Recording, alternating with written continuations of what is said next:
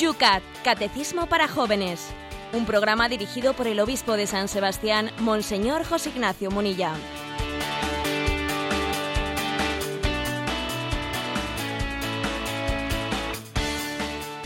Buenos días, queridos amigos del Yucat.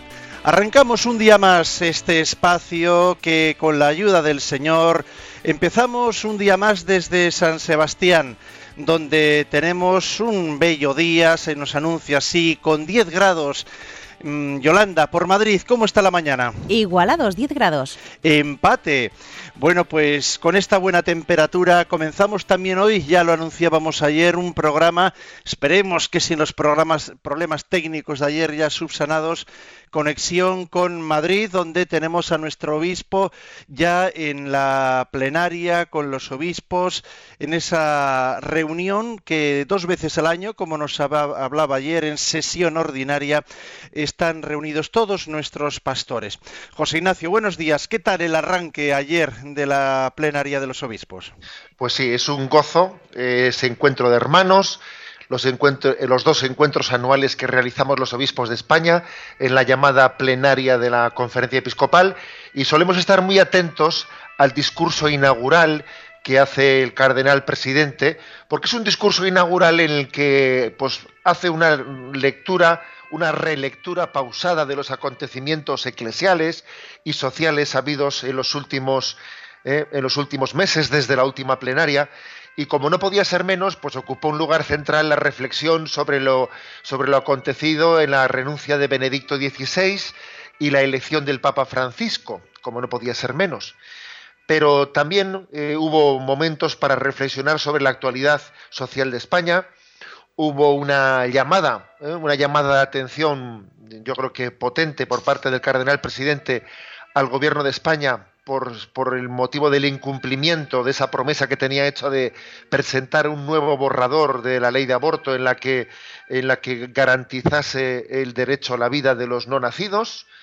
Y bueno, pues como veis, eh, hubo para todo. También obviamente hubo reflexiones sobre la crisis social y el momento duro que están pasando las clases sociales más, más humildes fue como un tomar pulso a la actualidad, un tomar pulso a la, situación eclesial y social, y nos sirvió, nos ha servido pues para comenzar después entre pasillos, y no únicamente entre pasillos, también en momentos determinados de la, de la plenaria, a compartir, ¿no? a compartir nuestro, eh, nuestras perspectivas, nuestros gozos, nuestras alegrías y nuestras penas. Bueno, pues todo ello seguirá con ecos y por cierto ese discurso también se lo ofreceremos íntegramente en el programa del próximo domingo de la voz de los obispos. Bueno, pues sin más, vamos a comenzar el programa de hoy que en Radio María todos los días a esta hora te acompaña. Es el...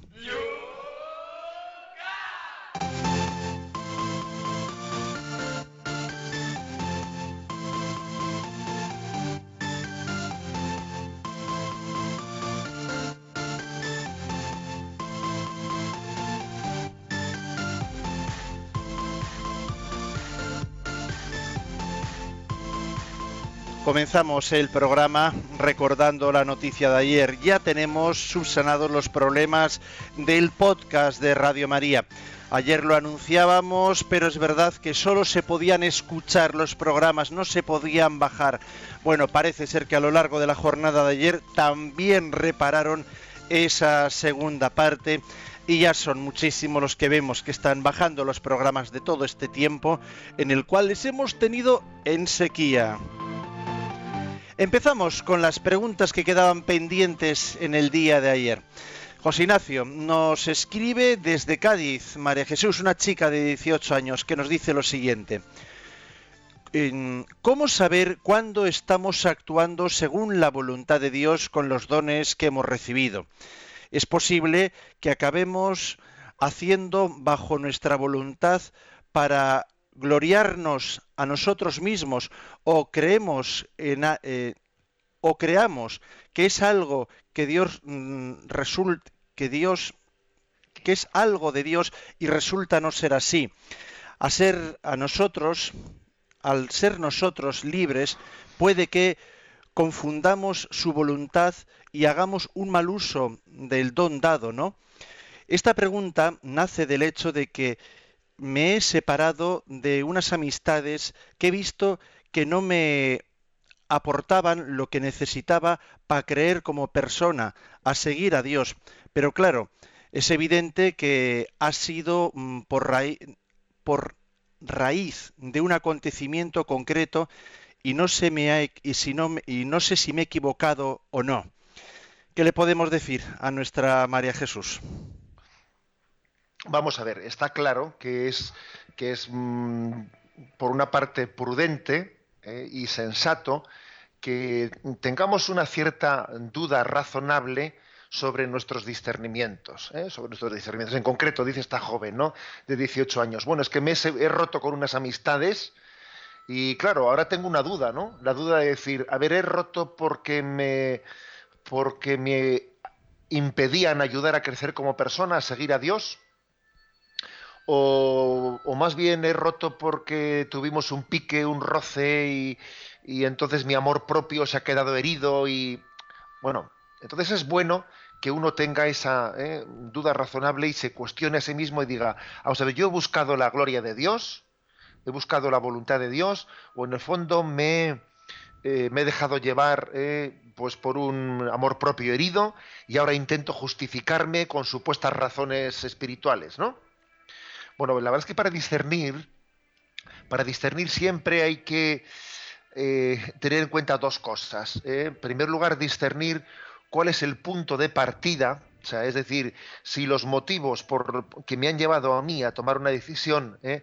han sido motivos santos o más bien han sido motivos carnales, discernir ambas cosas, si el punto de partida no, si el motor de la decisión ha sido santo o no, y también al mismo tiempo, en segundo lugar, eh, discernir cuáles son las consecuencias de ello. De esto se deriva de esto se deriva que yo estoy mm, mejor situado, eh, o sea, me, he quedado en una, situación más propicia para seguir la voluntad de Dios, o de esto se deriva para mí peligro, se deriva tentaciones. O sea, es decir, ver cuál ha sido el motor, eh, el motor de la decisión y cuáles son las consecuencias que se deriva de ello.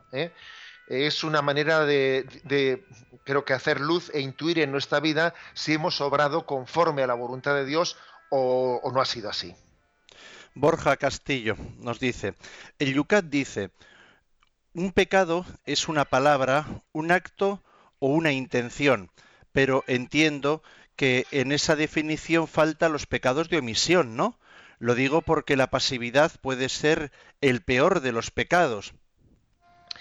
Sí, eh, es cierto que el Yucat, eh, cuando hace esa. Lo he dicho varias veces, que el Yucat eh, creo que es un instrumento muy ágil y fresco para llegar a los jóvenes, pero también varias veces he recordado que no es un instrumento magisterial y que por lo tanto, bueno, pues es posible que tenga eh, pequeñas imprecisiones como esta que hace anotar Borja y tiene razón. ¿eh? El Yucat dice que un pecado es una palabra, un acto o una intención y pero no dice una omisión. ¿eh? Y nosotros, pues, con mayor precisión teológica, diríamos el pecado de, pensamiento, palabra, obra u omisión. ¿eh? Pensamiento, palabra, obra u omisión hace referencia en el fondo a que, bueno, nuestro pecado puede tener diversas formas de de realizarse, ¿eh? aunque obviamente la esencia del pecado no es, de, no es de qué manera se realiza, si de pensamiento, palabra, obra o misión, sino la esencia del pecado es el no responder al amor de Dios. Pero es cierto que el pecado de omisión es un pecado frecuente y a veces un pecado que suele permanecer oculto. Porque, ¿qué es pecado? Hacer algo mal. Bueno, hacer algo mal o no hacer algo bien. ¿eh? Y suele, suele resultarnos menos evidente el pecado de omisión ¿eh? que el pecado de obra. El pecado de obra. Mm, suele ser más evidente el pecado de obra, o el pecado de palabra también, pero el pecado de pensamiento suele ser menos evidente. Y ya no te digo nada el pecado de omisión, que suele ser, mm, nos suele resultar menos evidente. Pero no por menos evidente es menos serio, o menos preocupante, o menos grave. ¿eh? Y ciertamente la indiferencia decía la Madre Teresa de Calcuta, la indiferencia puede ser el peor de los pecados. Vamos a pedir disculpas a nuestros oyentes eh, por los problemas que estamos teniendo con la comunicación, que a veces hasta el sonido nos lo hace un poquito hasta chistoso.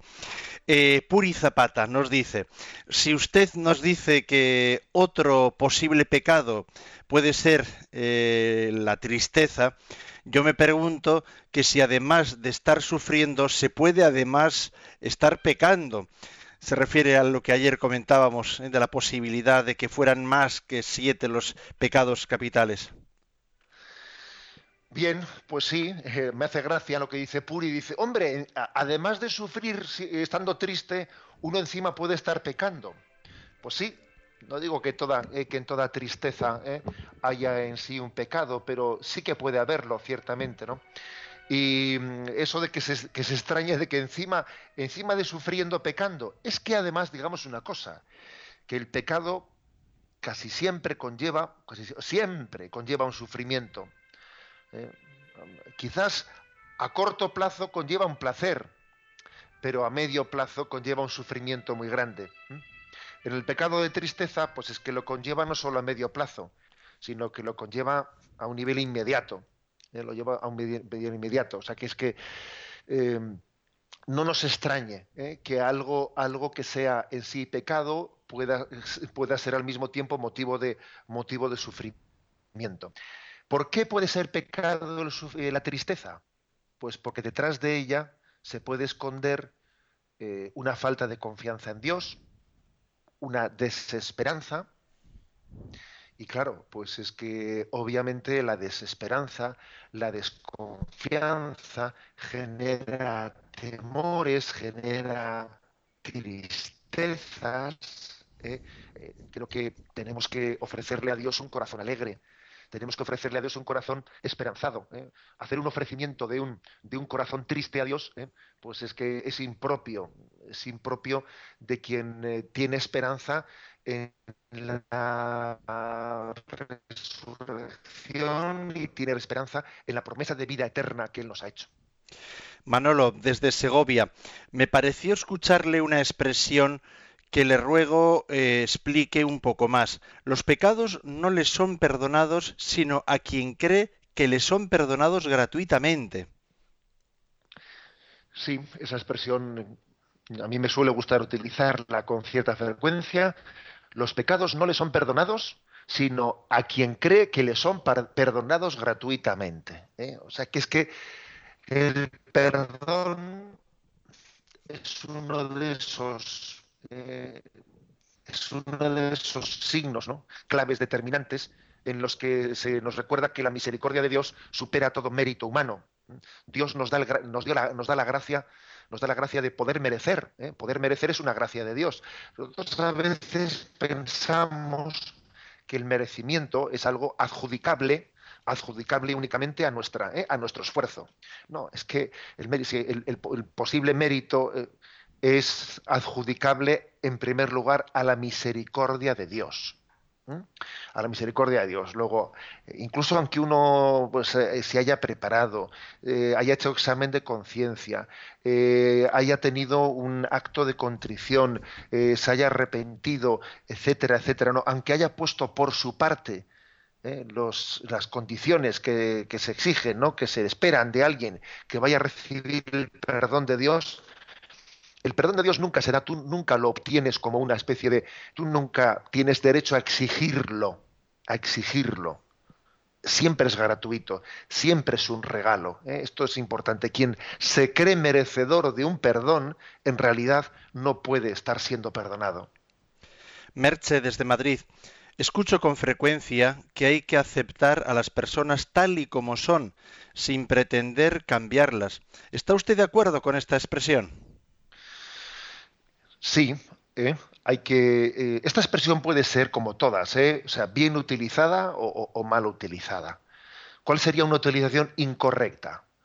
Nada, pues hay que querer a las personas tal y como son, con lo cual yo ni voy a corregirla, ni voy a hacer corrección fraterna, ni nada. Yo sí, es que claro, si le corrijo a una persona, entonces no le quiero tal y como es.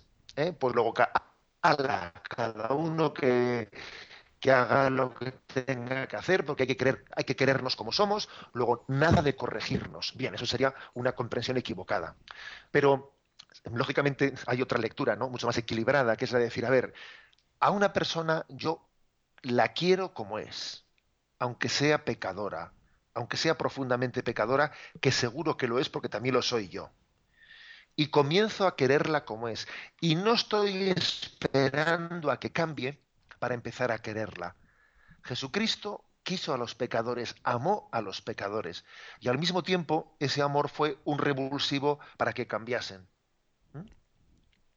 Terminamos con mm, Demetrio desde Talavera de la Reina nos escribe diciendo, Jesús nos dice en el Evangelio que si no hacemos penitencia, pereceremos. Mi pregunta práctica es sobre cómo podemos y debemos hacer esa penitencia. Bien, existen distintas formas ¿no? de hacer penitencia. Eh, San Juan Crisóstomo, pues un gran padre de la Iglesia, él eh, tiene tradicionalmente pues una descripción de habla de los cinco caminos de penitencia. ¿eh? Eso es una, digamos, doctrina de San Juan Crisóstomo. Y dice él, San Juan Crisóstomo, hay, son cinco los caminos de la penitencia. El primero, la acusación de los pecados. El segundo, perdonar las ofensas del prójimo. El tercero, la oración. El cuarto, la limosna. Y el quinto, la humildad. ¿eh? Esa es doctrina de San Juan Crisóstomo. ¿De qué manera puedo hacer penitencia? Primero, la acusación de los pecados. Segundo, perdonar las ofensas del prójimo. Tercero, la oración. Cuarto, la limosna. Y quinto, la humildad.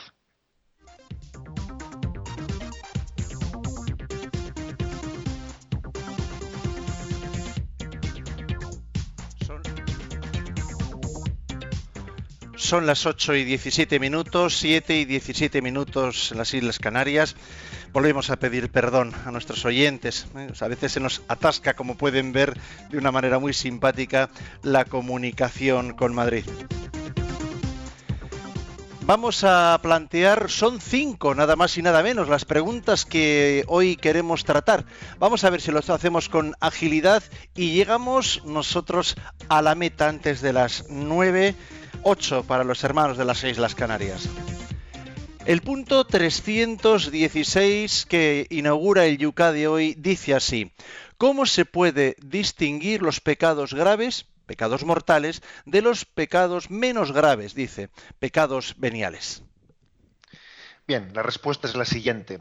El pecado grave destruye en el corazón del hombre la fuerza divina del amor sin la que no puede existir la felicidad eterna. Por ello se llama pecado mortal.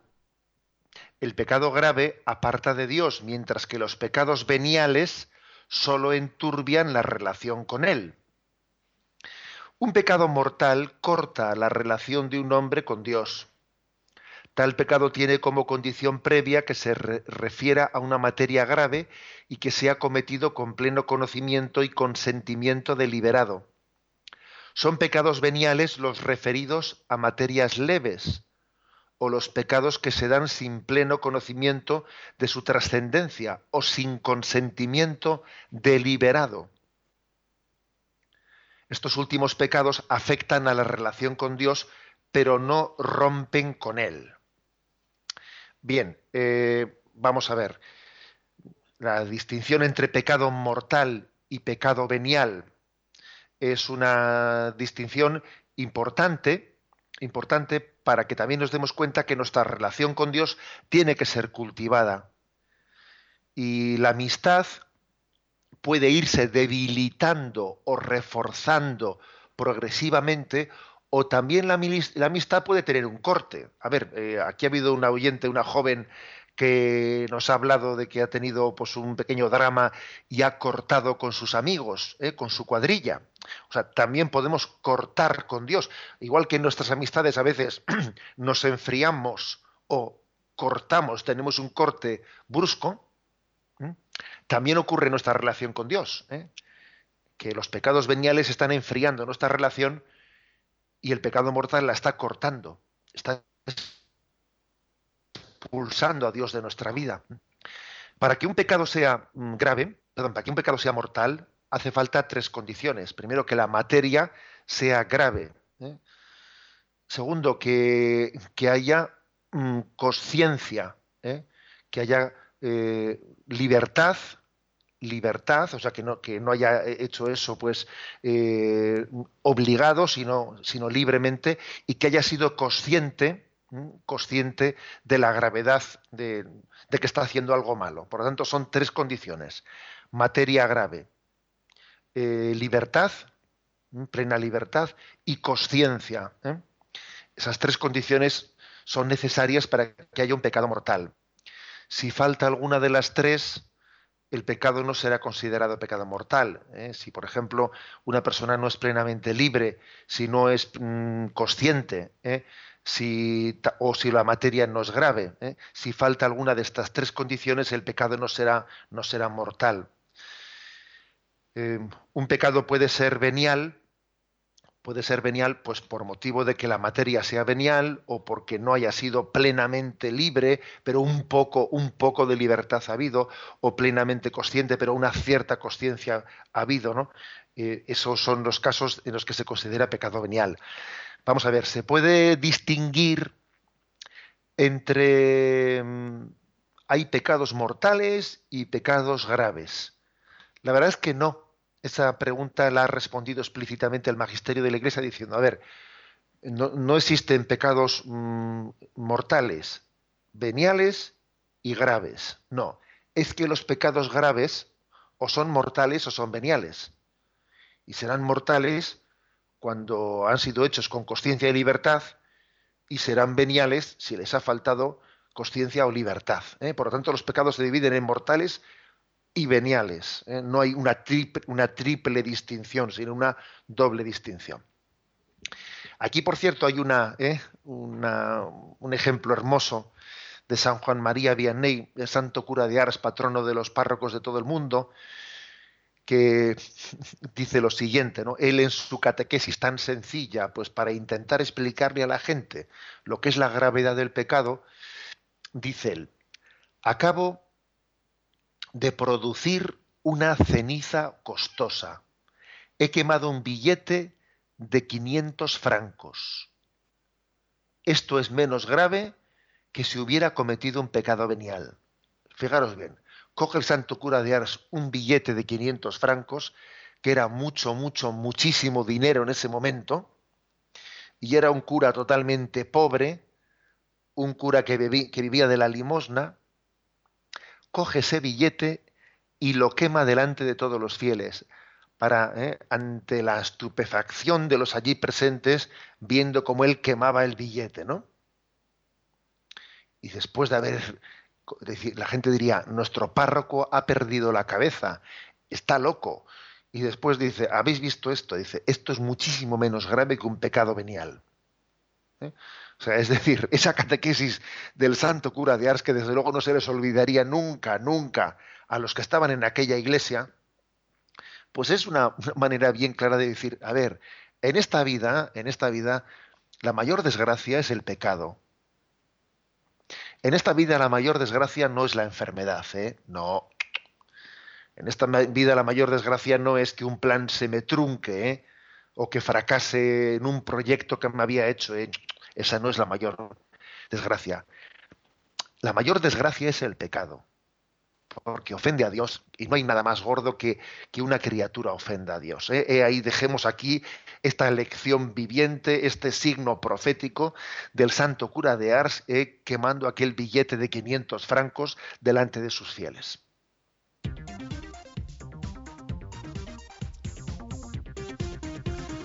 8 y 25 minutos, 7 y 25 minutos en las Islas Canarias. Siguiente pregunta del programa de hoy. Es la 317 del Yucat. ¿Cómo se libera uno de un pecado grave y se une de nuevo a Dios? La respuesta es, para reparar la ruptura con Dios que se da en un pecado grave, un católico debe reconciliarse con Dios por medio de la confesión. ¿Mm? Eh, bien, hay una respuesta breve, como veis, o sea que el, camino que Dios eh, nos ha trazado para el perdón de los pecados graves o pecados mortales, que como os he dicho aquí se utiliza, es lo mismo pecado grave que pecado, mortal, eh, es el sacramento de la confesión. Eh, hay que decir que hay otros, los pecados veniales también ¿eh? también tienen en el sacramento de la confesión la forma de poder ser perdonados, pero no exclusivamente. El sacramento de la, de la confesión, la Iglesia recomienda vivamente que los pecados veniales también sean confesados. Pero también la Iglesia ¿eh? recuerda que hay otras formas de perdonar los pecados veniales pues la propia ¿eh? los sacrificios, mortificaciones, la oración, etcétera, etcétera. ¿eh? Hay diversas formas de que los pecados veniales sean perdonados, aunque, insisto, se recomienda vivamente el perdón la confesión de los pecados veniales. Bueno, pues dicho eso, decir que, que el Señor ha tenido misericordia, misericordia de que cuando en nuestra vida se ha roto la relación con Dios, ha, tenido misericordia de que haya un sacramento de reconciliación.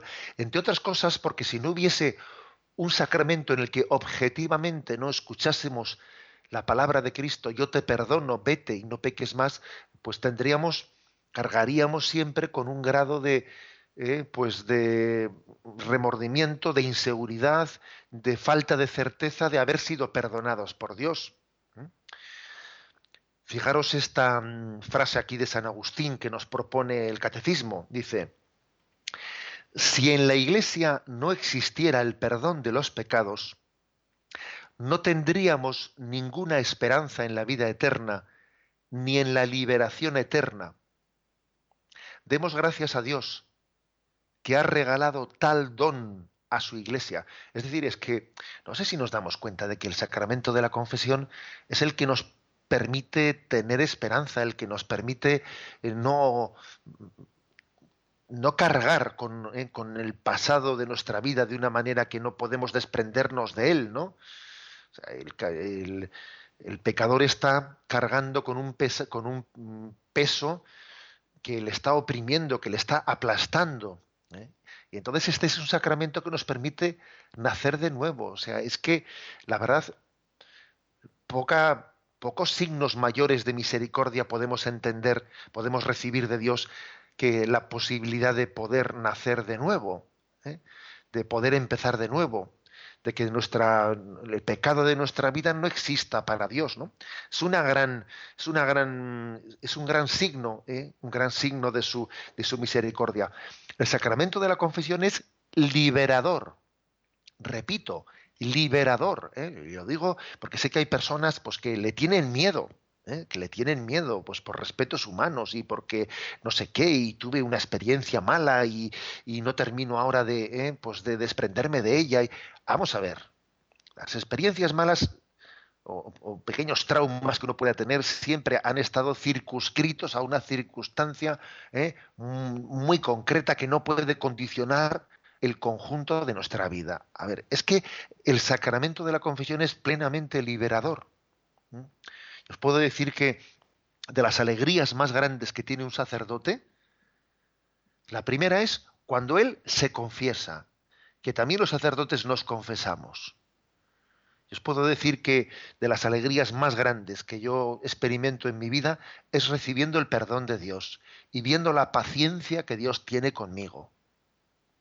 Ese, no sé, pues es el momento, eso de que se dice en plan de broma, me he quitado unos kilos de encima, pues eso es totalmente verdad. ¿Eh? Es un regalo muy grande. Y en segundo lugar, un sacerdote tiene también, experimenta una alegría muy grande, comparte la alegría del cielo, pues cuando él es instrumento del perdón de los pecados para los demás y cuando ve la alegría del perdón y cuando ve pues el descanso de las almas, ¿no? Cuando ve pues el peso que muchas personas se quitan de encima. Pues por ejemplo, estoy pensando en una persona que, eh, en una persona, eh, las personas que han podido abortar y que se acercan a la iglesia y, arrastran ese sufrimiento tan grande de haber abortado y saben que han, que han cometido un pecado, pues un pecado grave y que y no consiguen la paz con, ellos mismos, ¿no? Y entonces se acercan a la iglesia y escuchan una palabra de orientación, una palabra de, de, invitación a volver a nacer de nuevo, de reparación del pecado cometido, etcétera. Y cuántas veces los confesores hemos sido testigos de las lágrimas que se derraman. Pero ojo, lágrimas de alegría, porque se puede llorar de alegría, claro que se puede llorar de alegría. ¿eh? Y a veces, eh, a veces se mezclan las lágrimas de dolor y alegría al mismo tiempo. ¿Se puede llorar de, de dolor y alegría al mismo tiempo? Sí, claro que sí uno llora porque se da cuenta que su pecado ha ofendido al corazón de Cristo, ¿no? Y al mismo tiempo sabe que está siendo perdonado por esas lágrimas, sabe que esa manifestación de su pecado eh, eh, está siendo, ¿no? Está siendo al mismo tiempo el cauce del perdón. Y luego se llora de dolor y de alegría al mismo tiempo. Y el sacerdote participa de ese dolor y de esa alegría. ¿eh? O sea que demos gracias a Dios ¿eh? por, por, este sacramento, mm, perdámosle todo tipo de miedo ¿eh? y acerquémonos a Él con profusión, con frecuencia, porque es una gran gracia. Vamos a tener ahora nuestro descanso y luego después comentamos las tres preguntas que nos faltan.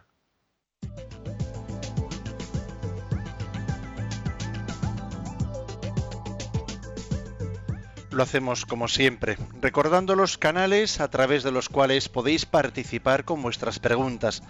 Los amigos de Twitter no tienen más que preguntar citando arroba obispo munilla. Los de Facebook, ahí tenéis las dos preguntas que hemos comentado, debajo de la cual podéis hacer también las vuestras. Estamos atendiendo el correo electrónico yucat arroba.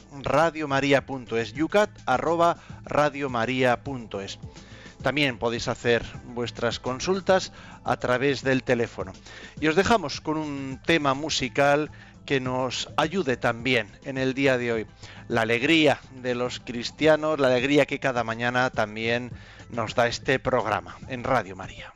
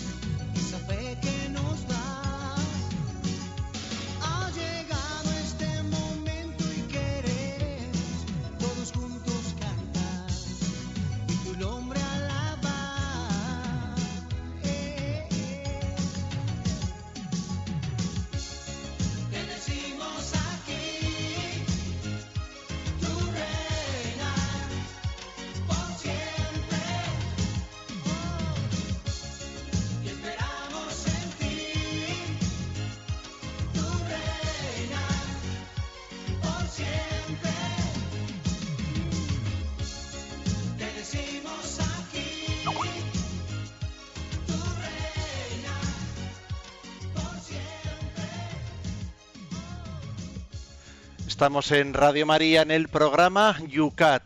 Vamos a atender las preguntas, comentarios que nos están llegando a través de los distintos canales. Empezamos con el Facebook. Isabel nos dice, hola, una consulta. ¿Cómo puedo hacer para dejarme llevar eh, no dejarme llevar por las apariencias y valorar el alma de una persona. Hay un muchacho, dice, o dos muchachos especiales, pero eh, no son como yo soñé y a veces, pues eso, me fijo simplemente en las apariencias. ¿Qué le podemos decir a Isabel, José Ignacio? Bueno, el Evangelio nos aconseja, es, es una gran escuela de, de mirar a las personas con respeto y entender que nosotros tenemos un conocimiento parcial de ellas. No juzguéis y no seréis juzgados, etcétera. Creo que mm, el Evangelio, por una parte, es una llamada a ser conscientes de que no conocemos el interior del hombre, que la conciencia del hombre es un misterio que para nosotros ¿no? pues es, es inalcanzable. Y en segundo lugar, es una invitación a mirar a los demás con la mirada de Dios. ¿Cómo les mira Dios? Dios le ama, Dios le quiere y yo no le voy a creer. Yo no le voy a... Porque muchas veces para poder conocer a una persona hay que amarla.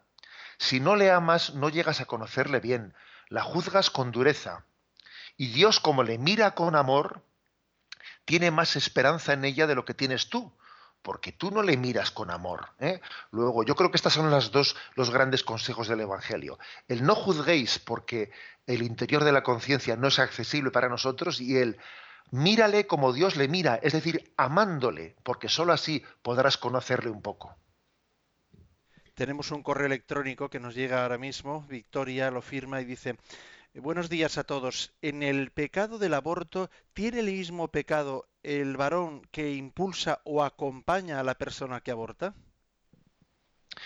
Sí, incluso, incluso en, circunstancias determinadas la experiencia nos dice que puede tener más, ¿eh? porque somos conocedores de que ha habido abortos pues muy inducidos, ¿eh? muy inducidos y, a veces pues bajo chantajes o abortas o no sé qué, etcétera, ¿no? Entonces puede ocurrir ¿eh? que que la pareja, como entre comillas, ¿no? Pues pueda tener mm, tanta, eh, tanta culpa o incluso más que la propia persona que aborta. Porque obviamente el hijo no es solo de, la madre, el hijo es de dos personas, ¿no? Y existe una corresponsabilidad que también es una corresponsabilidad que después, eh, no solo para la educación, sino una corresponsabilidad ante el acto del aborto.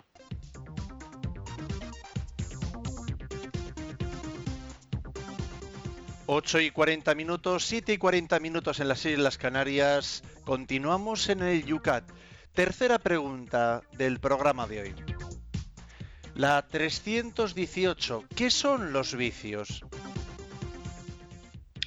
La respuesta. Los vicios son costumbres negativas adquiridas que adormecen y oscurecen la conciencia, abren a los hombres al mal y los predisponen al pecado los vicios humanos se encuentran en la cercanía de los pecados capitales, que son siete. ¿eh? Soberbia, avaricia, envidia, ira, lujuria, gula y pereza.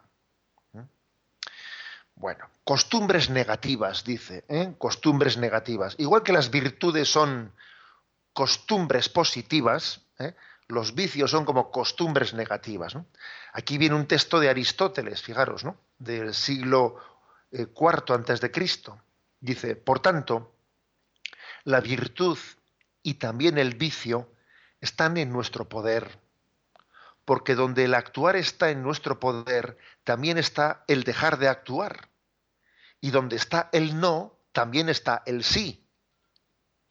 ¿Eh? O sea, Aristóteles dice, a ver, momento, que, el hombre, que el hombre tiene una voluntad eh, que es capaz del no y es capaz del sí. ¿Eh? Si es capaz del sí, es capaz del no. Si es capaz del no, es capaz del sí. ¿no? Es, como un llamamiento a la responsabilidad moral y a que nos demos cuenta de que es que los vicios se han adquirido por una repetición de actos malos en los que hemos malutilizado nuestra libertad, hasta que uno ha llegado a ser pues un vicioso. que incluso cuando uno es un vicioso parece que le falta libertad, porque ya soy un vicioso. ¿eh? Y un virtuoso, lo mismo, por la repetición de actos buenos, ha llegado a ser virtuoso, hasta el punto que parece que ya hace el bien sin ser consciente de que está haciendo el bien. Es verdad, o sea, es que es que la repetición del bien hace el bien casi natural y la repetición ¿eh? del mal hace que el mal casi sea natural. Por eso es tan importante la educación. Qué importante es la educación desde los primeros estadios de la vida. Porque es que una buena educación puede hacer que un niño, que un adolescente, pues pueda hacer bien determinadas cosas casi sin esfuerzo, o sea, que es que le salen casi espontáneas, porque es que se ha ejercitado bien desde el principio. Y sin embargo, pues una deficiente, una mala educación, pues puede hacer que alguien, pues es que haya adquirido una, serie de vicios que luego cuesta sangre, sudor y lágrimas arrancarse de ellos. ¿eh? Luego, he aquí, por lo tanto, ¿no? Pues un llamamiento a la pedagogía desde la más tierna infancia. Nosotros le damos muchas veces poca importancia, no, va, es un niño, va, es un niño. No, déjate, déjate que es que en este momento se están poniendo las bases y como tú pongas una base un poquito torcida, al final sale la torre de Pisa, o peor todavía, que es que la torre se cae. ¿Eh? Por eso demos importancia ¿no? al detalle, al matiz en la educación en esas primeras fases de nuestra vida, porque estamos educando, ¿eh? bien sea en las virtudes o bien sea en los vicios. Pasamos a la siguiente pregunta.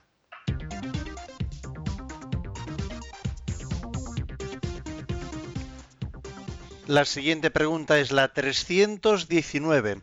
¿Somos responsables de los pecados de otras personas?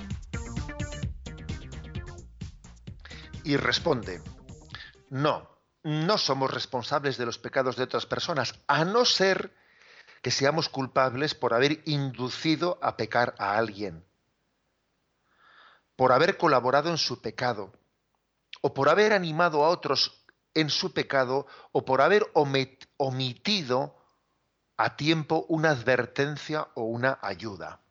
¿Eh? Bueno, pues en principio, lógicamente, cada uno es responsable de sus obras, ¿no?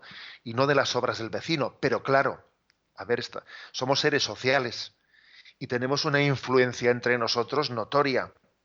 ¿eh? Entonces, para empezar, uno puede inducir al otro a pecar. Antes hemos puesto el caso del aborto. Claro que uno puede inducir al otro a que aborte. Anda que no, ¿eh? que no ocurre eso. Se puede inducir. O incluso se puede colaborar. Se puede colaborar con un pecado. ¿eh? Yo puedo estar poniendo parte de, su pecado. Yo, por ejemplo, le doy, le doy droga o le doy el dinero para que compre droga y estoy colaborando con su pecado y me estoy haciendo cómplice, porque con mi dinero, él o con mi dinero aborta. Ojo, yo puedo darle dinero a alguien para que aborte, a ver, me estoy haciendo cómplice de ese pecado. O sencillamente les estoy justificando. ¿eh? En vez de ayudarles a que tengan eh, su remordimiento de conciencia, bueno, pues, eh, pues más bien le paso la mano por la chepa y en vez de hacer una corrección fraterna como tenía que hacérsela, bueno, pues le río la gracia, le río la blasfemia o, le, o, lo que fuere, ¿no? O está alguien contando que ha hecho una barbaridad, que se ha ido pues con, con la, mujer que no es la suya, lo que sea, y, estamos entre los amigos y alguien cuenta eso y yo qué hago, ¿le río la gracia o soy capaz de, de corregirle? ¿Eh? Por lo tanto, también podríamos ser corresponsables de los pecados de los demás en la medida en que no ejerzamos la corrección fraterna, que no digamos una palabra de orientación. O sea, sí es verdad que cada uno es responsable, eh, bueno, de sus actos, pero démonos cuenta de que existe entre nosotros una interrelación, pues en la que Dios ha querido que, pues que nuestros actos también estén en cierta medida eh, apoyados, inducidos, mm, animados o corregidos ¿no? desde las personas que nos, que nos rodean. Tengamos este, este matiz importante en cuenta. Pasamos a la última pregunta.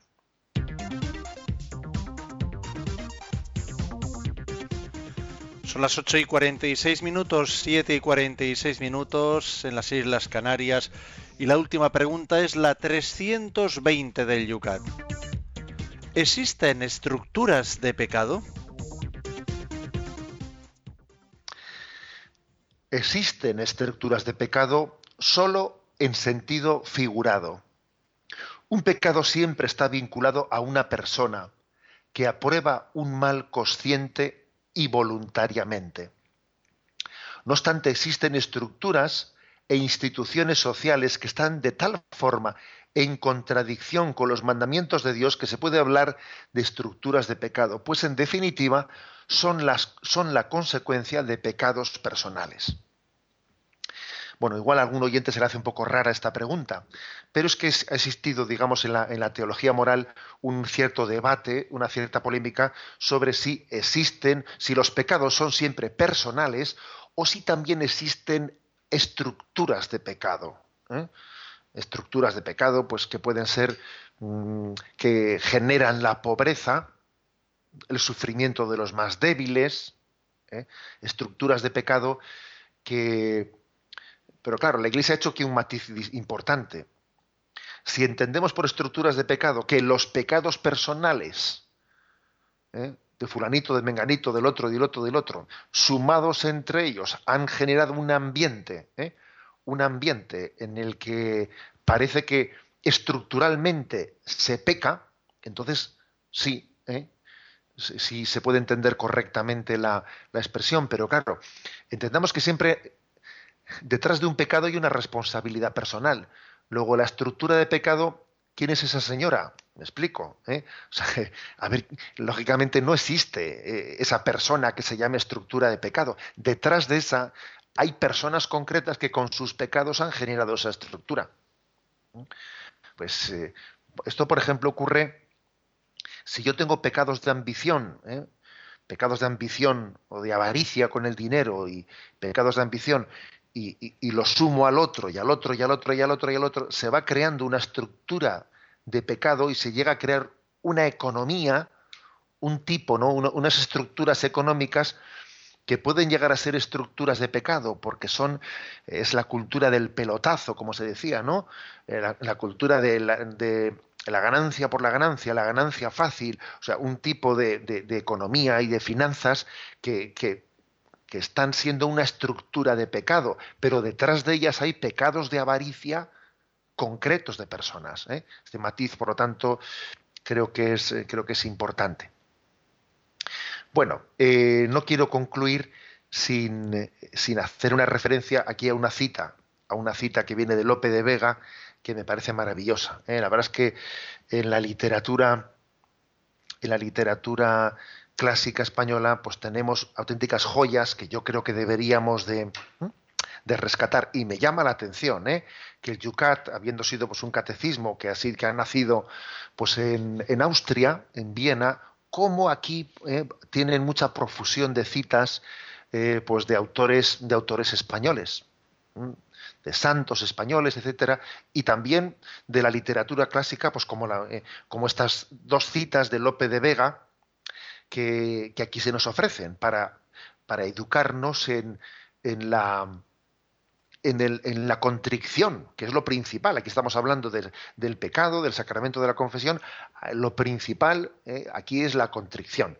Y dice Lope de Vega, quien llora sus, sus perdón, quien llora sus pasados desatinos, da al cielo gloria y al infierno espanto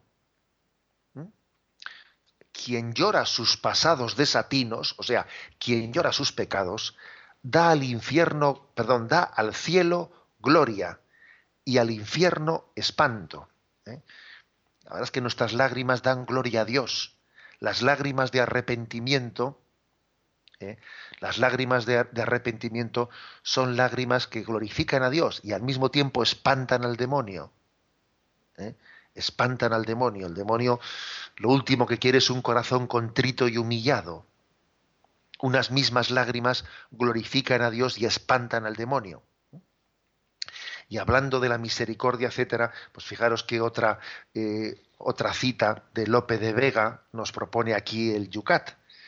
Dice, Buen Jesús, ¿quién no tendrá confianza por pecador que haya sido, si llega a tu Santísima Madre, ella a ti y tú a tu eterno Padre. ¿Eh? Bueno, es como una mención a la Virgen María dentro de ese instrumento de, de conversión, ¿no? O sea, Dios la ha elegido a ella como mediadora, como embajadora de los pecadores. Y dice, ¿quién no tendrá confianza por pecador que haya sido si llega a tu Santísima Madre? Ella llega a ti y tú llegas a tu eterno Padre. Es decir, lo primero es llegar a María. A través de María llegamos a Jesús. Y a través de Jesús llegamos al Padre. Ella forma parte de esa cadena de la misericordia. Por cierto, creo que lo he contado allí, porque aquí yo ya me parece que no tengo ya nada nuevo que contaros después de tanto tiempo hablando, pero hay una anécdota muy hermosa, muy hermosa que cuenta Peggy, ¿eh? un autor, un autor después de la Segunda Guerra Mundial, que cuenta de, un pueblo de Alemania en el que se estaba representando en el teatro, se hacía una representación teatral de la pasión de Cristo, y ahí estaba todo el pueblo en el teatro y ahí no faltaba nadie, ¿no? Y entonces llega la escena en la que Judas eh, se suicida, y entonces hay un diálogo y Judas tiene un monólogo eh, hablando, claro, ante todo el auditorio, en ese monólogo Judas pues se desespera, no hay, no hay salvación, no hay esperanza para mí con lo que he hecho, me voy a ahorcar, me voy a suicidar. Y entonces dice que en aquel teatro, eh, con aquellas palabras dramáticas que ya anunciaban el, el suicidio por parte de Judas, se escuchó, se escuchó la voz de una niña con ese timbre, eh, con ese timbre que suelen tener los, los niños, las niñas, que, digamos, que, se, puede, que se oye en todo, eh, en todo el teatro, y dice que la niña le dijo a su madre, cuando veía ¿no? ese discurso de Judas que se iba a suicidar, le dijo a la niña a su madre, mamá, ¿y por qué no se va donde la Virgen? Y cuenta Peggy que en aquel teatro se hizo un gran silencio conmovido, ¿eh? conmovido por, porque aquella niña había entendido que, que la clave del perdón está en dejarse acompañar de María y que María era la persona adecuada en ese momento para que Judas tuviese alguien ante quien llorar, que fuese su paño de lágrimas, ¿no? Que es que la diferencia entre Pedro y Judas no fue que uno era bueno y uno era y otro y el otro era malo, sino que uno supo llorar sus pecados y el otro no. Pedro supo ir a donde María y Judas no supo ir a donde María. Igual deberíamos también de reflexionar cómo sería la acogida de la Virgen María a Pedro después de que le había negado tres veces a su hijo. Es un tema en el que no hemos reflexionado, ¿verdad? Pero ¿cómo le acogería a María? Dice Lope de Vega, llegando a María, desde María llegamos a Jesús y desde Jesús a tu eterno, al eterno Padre. ¿eh? Es creo que una gran lección de cómo acogernos al don de, de la misericordia.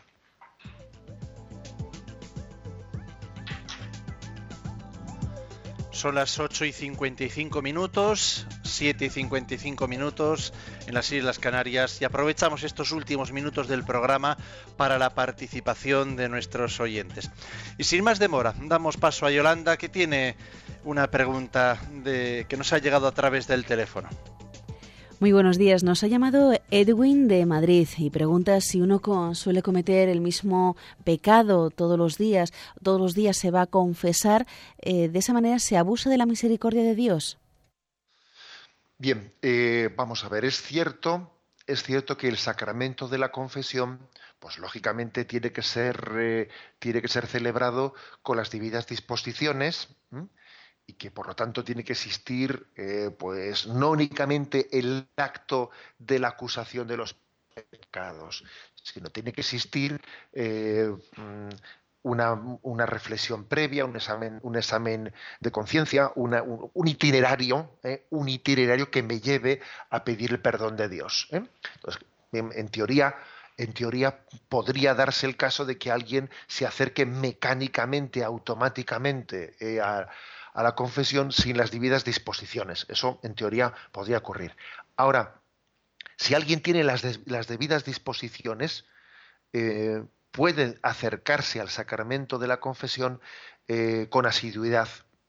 Incluso aunque tenga, aunque tenga esa impresión de decir, pero bueno, si es que siempre me acuso de lo mismo, siempre caigo en lo mismo, si es que me veo un tanto atado y supeditado, es que el secreto de la santidad está en no cansarse nunca de estar empezando siempre. Es que, eh, sin duda alguna, la única, un, mendigo pide misericordia, un mendigo pide limosna todos los días. Es que ya la pediste ayer, es que soy mendigo, sabe usted, y ayer tenía hambre y hoy vuelvo a tenerla. Es que lo propio de un mendigo es que reitere su petición de limosna, y así también nosotros, y muchas veces los pecados son reiterativos y nosotros tenemos que ser perseverantes en la confesión de los pecados hasta que Dios nos dé la gracia, una gracia sanadora de fondo. Pero la gracia sanadora difícilmente va a venir si no hay perseverancia en manifestarnos uno, una y otra vez como pecadores delante de Dios.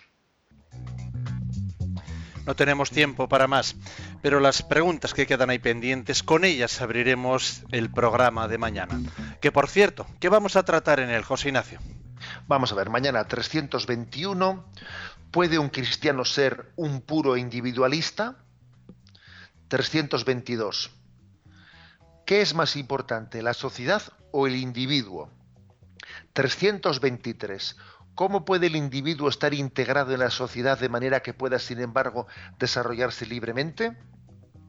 324. ¿Sobre qué principios se fundamenta una sociedad? Y recibimos la bendición para concluir el programa. La bendición de Dios Todopoderoso, Padre, Hijo y Espíritu Santo descienda sobre vosotros.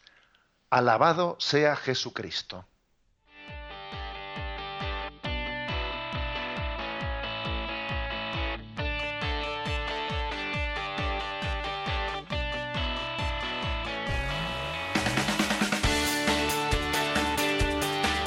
Y así finaliza en Radio María Yucat, un programa dirigido por el obispo de San Sebastián, Monseñor José Ignacio Monilla.